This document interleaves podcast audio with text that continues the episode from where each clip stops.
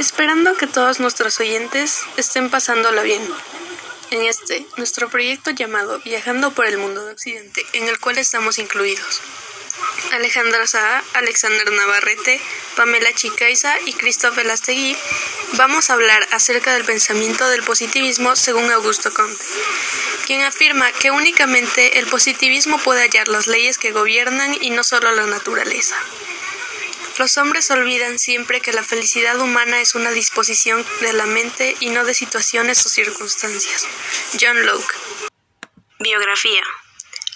Augusto Comte nació en Montpellier el 19 de enero de 1798 en una familia modesta, eminentemente católica y monárquica.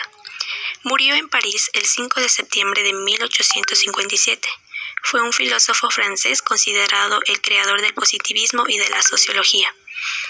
Aunque recibió una educación cristiana, a los 14 años abandonó la fe de sus padres, declarándose libre pensador y republicano en 1814 entró a París, institución promida en los tiempos de la Revolución para la formación de los técnicos del nuevo régimen.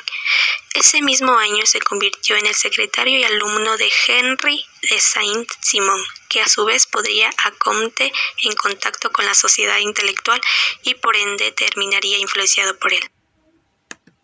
El positivismo es una teoría filosófica que considera que el único medio de conocimiento es la experiencia comprobada o verificada a través de los sentidos. El principio fundamental del positivismo está en afirmar que la ciencia resulta de la coordinación de los fenómenos sujetos a nuestra experiencia y que lo absoluto es inaccesible al espíritu humano. Según Agustín Contre, las ciencias positivas nos permiten conocer con objetividad los derechos por medio de las leyes que éstas descubren. La ley de los tres estados es la base fundamental de la filosofía de Agustín Contre, fundador del positivismo.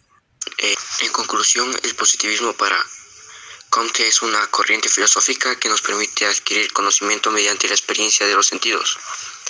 Utilizamos fuentes como, por ejemplo, filosofía.org, Wikipedia, eh, filosófica.info eh, y cybernews.com. Eso ha sido todo por hoy, gracias por oírnos.